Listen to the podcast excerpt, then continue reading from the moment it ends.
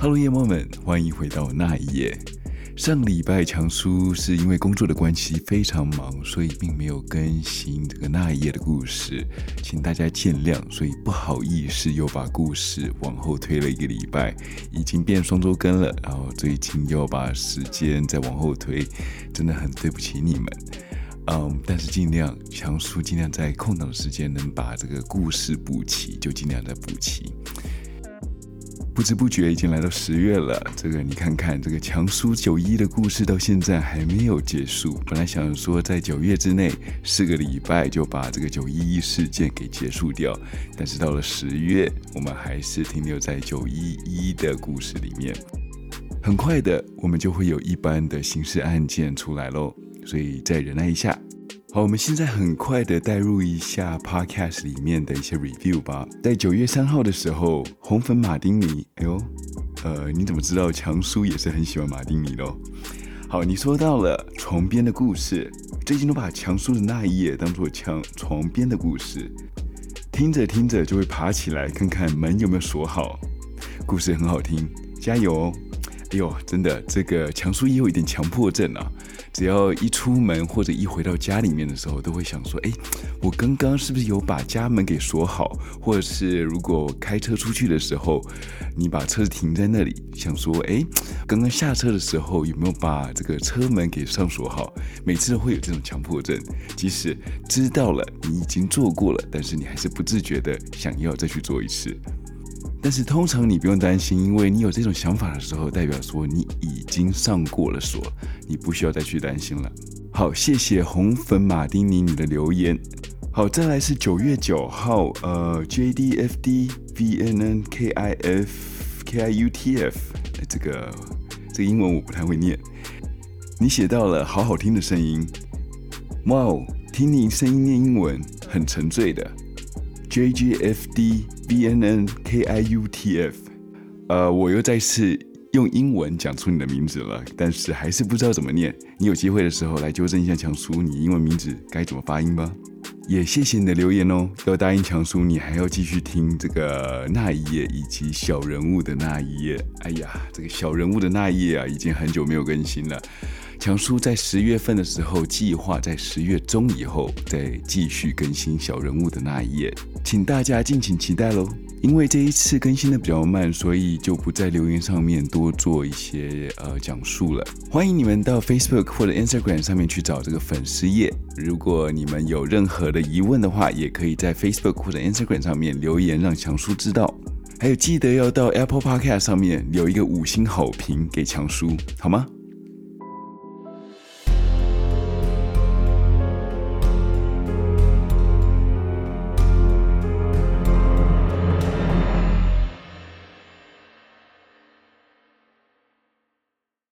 在美国，一方面救援是如火如荼的进行，美国民众有很多人都来当志愿者，希望能够帮助美国人民度过这一次史上最大的一次劫难，也希望他们失踪的亲属们能够被及时救援出来。但是在原爆点的地方，很多地方都已经成为了废墟，断壁残骸都高达了四到六楼高。留在里面找出生还者，并不是一件简单的事情，更何况这一次的火烧的是持续了几个月是不停的，这让搜救的难度升高了许多。即使搜救人员进入到原爆点了以后，他们还是会担心大楼始终有坍塌的危机。他们在现场里面，只要听到有人吹哨子，就会立刻逃离现场，因为这个声音代表了这个大楼正在倒塌。就这样子，他们就在坍塌地点进进出出。为了方便救援，他们在当地搭建了起临时的避难所、医院，甚至临时的太平间，来储藏他们找出来的遗体。当有任何遗体送到太平间的时候，里面的工作人员或者是法医，他会第一时间来确认这死者的身份。在二十年前的技术，只能靠身体的特征。牙齿、牙医的记录，以及身上是否有能确认身份的记号来辨认身份。我知道你们想说，为何不用 DNA？这样子会比较准。DNA 在两千年的时候已经被广为使用了。尤其是对上修伤案，这个 DNA 简直是破案的神器啊！常常会在现场里面找到一些 DNA，和嫌犯一比对，就知道了他是不是那个杀人犯。这比牙齿还有其他的东西更为精准。但是当时是因为死伤众多，而且 DNA 的简体比对要花上好几周的时间才会有结果。在当时的情况，DNA 的检验并不是最有利的选择。在临时太平间，很快的尸体就已经堆满了，他们只能移到旁边更大的空间，再去做一个临时的太平间。在这一次的救灾事件里面，让很多人都失去了他们的爸爸妈妈、儿子、女儿、兄弟姐妹、老公、老婆、男女朋友，一共有三百四十三名消防人员丧生了，三十七名港务局的警官身亡了。四十名的纽约警察失去了生命。第一波到场处理的人员共四百零三位丧命，这是美国史上第一波到场处理人员最严重的伤亡事件了。而且除此之外，这个事件还有四成的受害者还没有找出他们的身份。纽约 FBI 分部里面的警员忙碌地到各个大楼里面去搜寻着任何遗留下来的证据。他们要确认这次的行动的目的，也要保证不会有下一波的攻击。他们找到了那架撞击五角大厦的七十七号航班，也找出了那个五个劫机者的身份。这架飞机和当天所有其他劫机的班机一样，都是刚好加满了油，起飞不久以后就被劫机了。而每起劫机都要确保飞机里面的燃油一定要够多。这样撞上建筑物的时候才会引起大爆炸。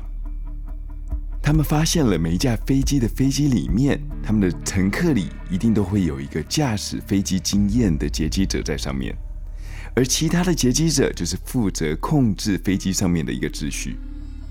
如果有任何人想要反抗的话，他们就会用武力去制服他们。跟制服了一个以后，其他人就不会轻举妄动了。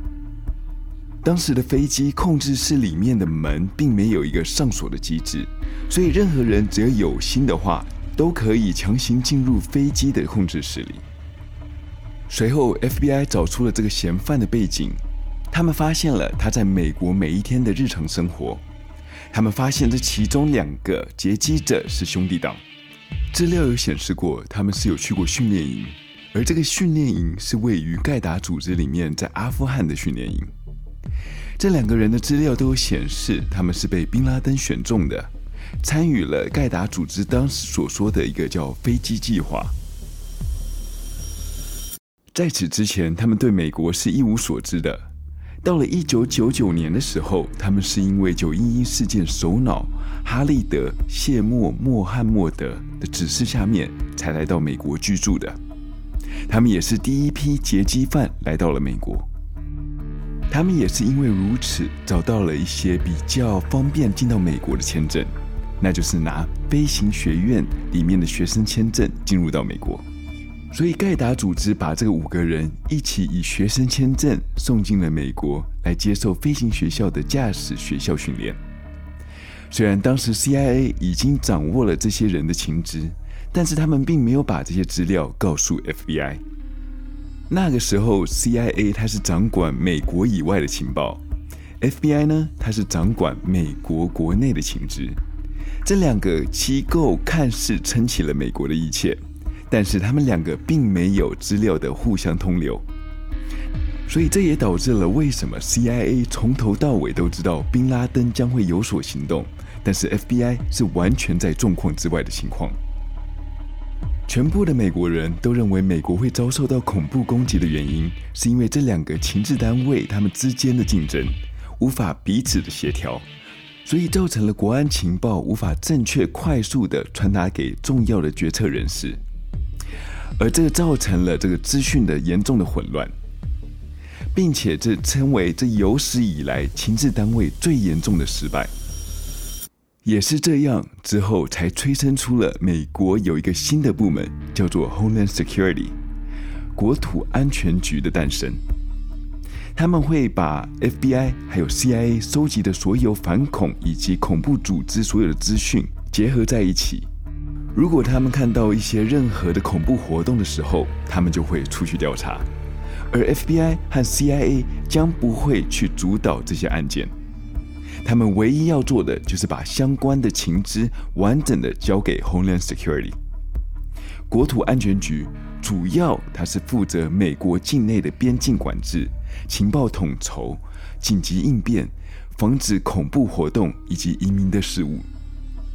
另外还要负责保护美国总统等重要的特勤局，这也是附属在这个国土安全局的下面，所以在美国算是一个前三大的一个部门。FBI 在九月十二号的时候，在机场停车场内找到一个是属于劫机者的车辆。他们查出了这个车辆是在美国加州的圣地亚哥注册的登记地，顺藤摸瓜的找到了他们在一月初的时候就已经到了美国。他在那时候，在美国洛杉矶国际机场旁边的一个沙乌地阿拉伯的一个一家餐厅，与一名叫做 Omar El Bayoumi 的一个阿拉伯男子见过面。你们一定会觉得很奇怪，这个人怎么会引起 FBI 的注意呢？尤其他又是阿拉伯，又不是从阿富汗来的。因为这个人很奇特，他似乎是一个不用去上课的研究所学生。而他的经济来源却是从沙乌地阿拉伯透过包商来给他钱的，所以他们觉得这个人很有可能就是沙乌地阿拉伯派过来的情报人员，或者是他们所养的线人。他们接着发现，这个人除了和他们见面以外，他还帮他们开立了银行的账户，甚至帮他们安置他们的住所。等他被询问到这一点的时候，他是回答到说，因为伊斯兰教的人都很好客，所以他帮他们做这些事情只是出于自发的好意。但是 FBI 他是不买账的，他们觉得他的生活背景再加上他们种种怪异的动机，可以确信他跟这一次的案件是绝对脱不了关系。这两兄弟后来去参加了飞行学校的训练，但是因为他们的英文实在是太差了。所以他们在学校里面所学的课程都并没有通过，所以之后他们才改行去做打手劫机犯的。还有一名劫机犯，他是来自个法国，他之前就已经到过阿富汗去受过训了，之后到了美国。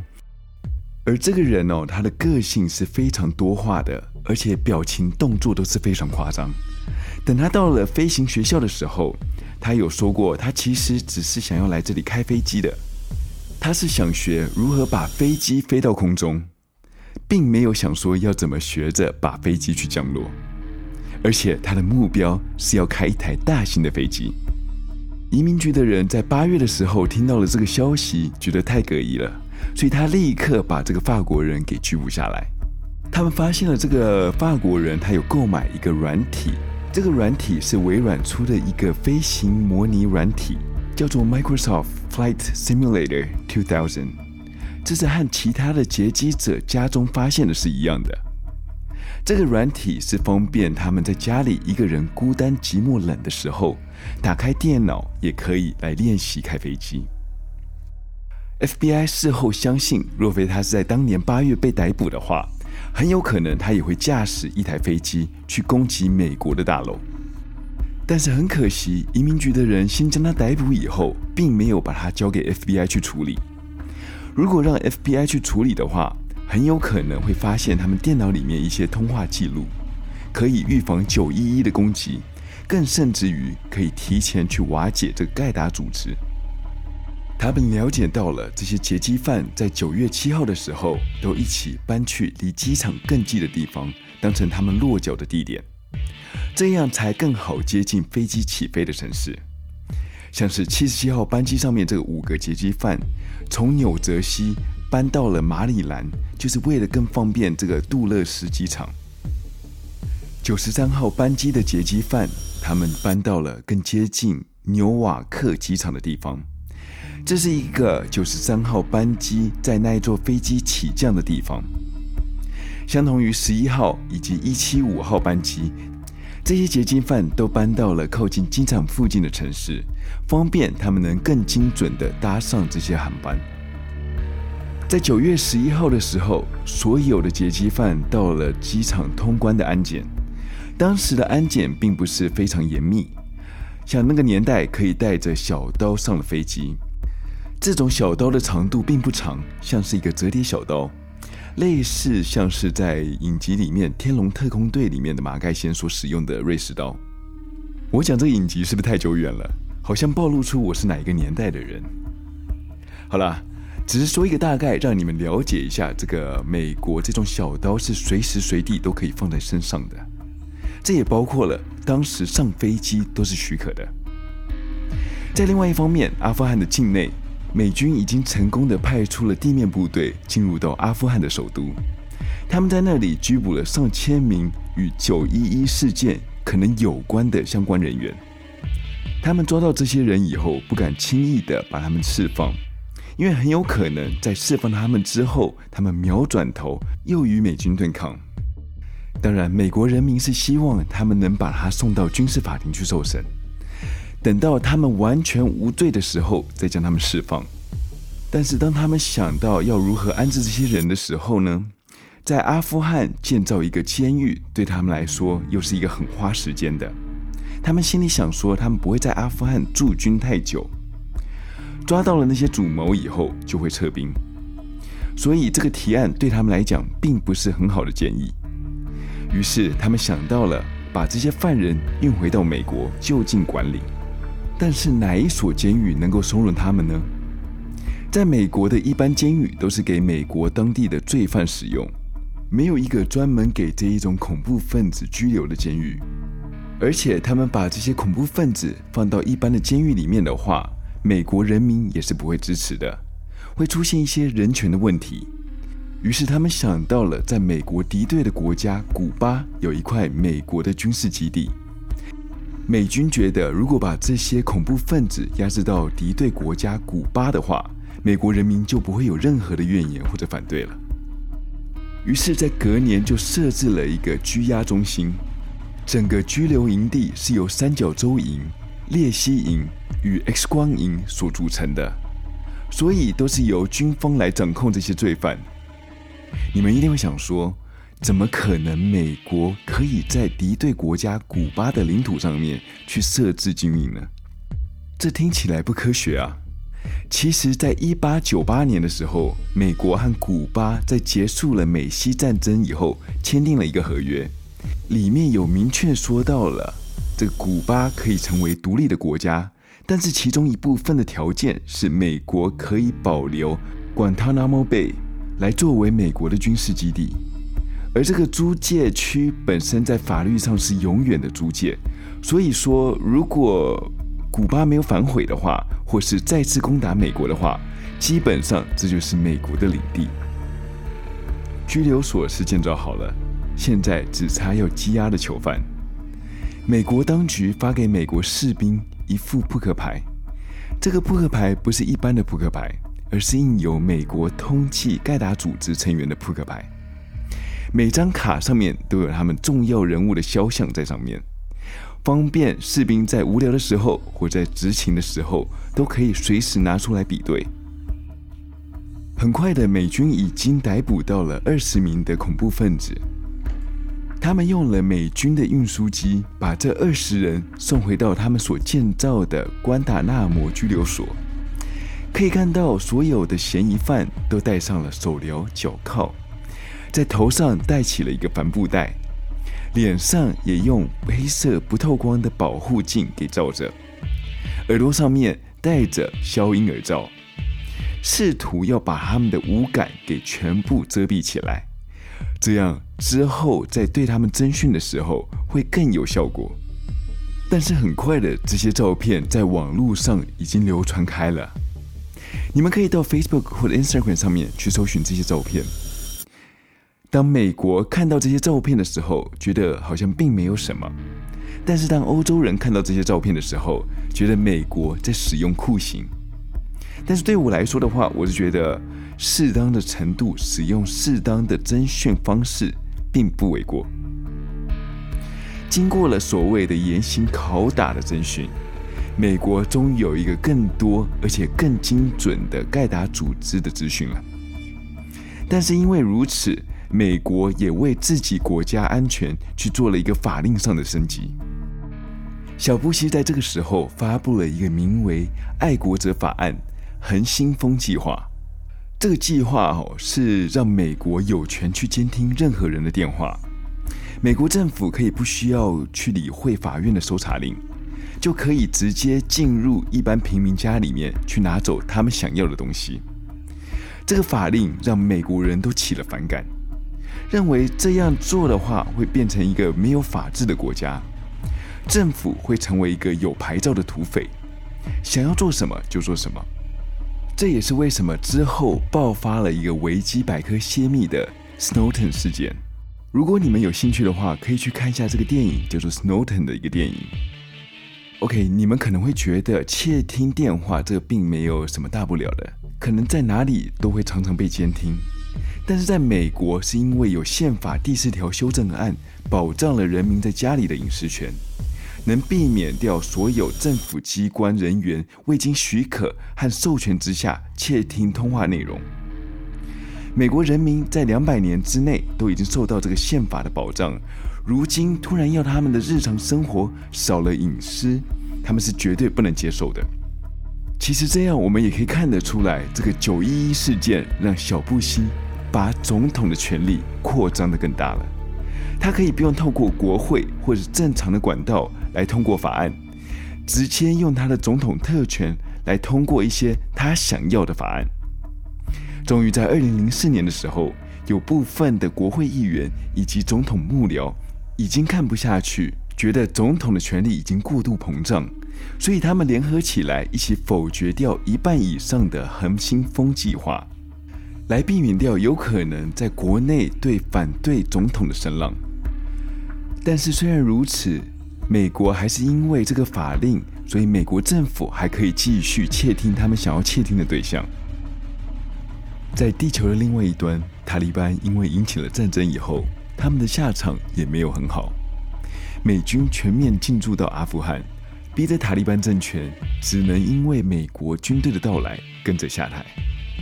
塔利班离开阿富汗首都以后，很多因为塔利班被迫离开的人民，像是喀布尔的民众或是一些反塔利班的人民，都纷纷的回来了。街道上被禁的音乐再次在街上响起，男人们是排着去刮胡子，女人上街不用把头巾把自己包得像忍者一样。或者是无缘由的被塔利班在街上用鞭子抽打着，他们有了人类最基本的尊严，和一般人一样，可以在街上呼吸的自由的空气。刚打完胜仗的美国，国内就发出了不同的声音。有一派的人想说要好好帮助阿富汗人民来发展阿富汗的基础建设，但是另外一派的人希望说这一场仗已经打完了。是时候该退兵了。如果之后还需要打的话，他们能再派兵出来攻打阿富汗就好。当两方都争执不下的时候，他们希望小布希能够做出一个决定。这时候，小布希他是真的做出了一个很惊人的决定。他在电视上面表态了，阿富汗境内已经没有盖达组织以及宾拉登的行踪。